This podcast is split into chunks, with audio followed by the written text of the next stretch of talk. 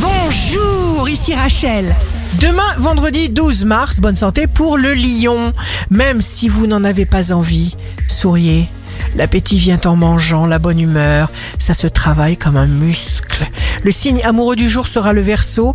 Préservez farouchement vos propres désirs. Si vous êtes à la recherche d'un emploi, les poissons, complémentarité entre les autres et vous, signature d'un contrat, embauche. Le signe fort du jour sera le sagittaire.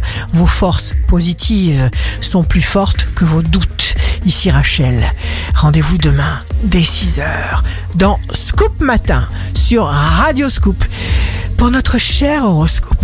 On se quitte avec le Love Astro de ce soir jeudi 11 mars avec le bélier. Tu es l'objet perpétuel de ma pensée. Mon imagination s'épuise à chercher ce que tu fais. La tendance astro de Rachel sur radioscope.com et application mobile Radioscope.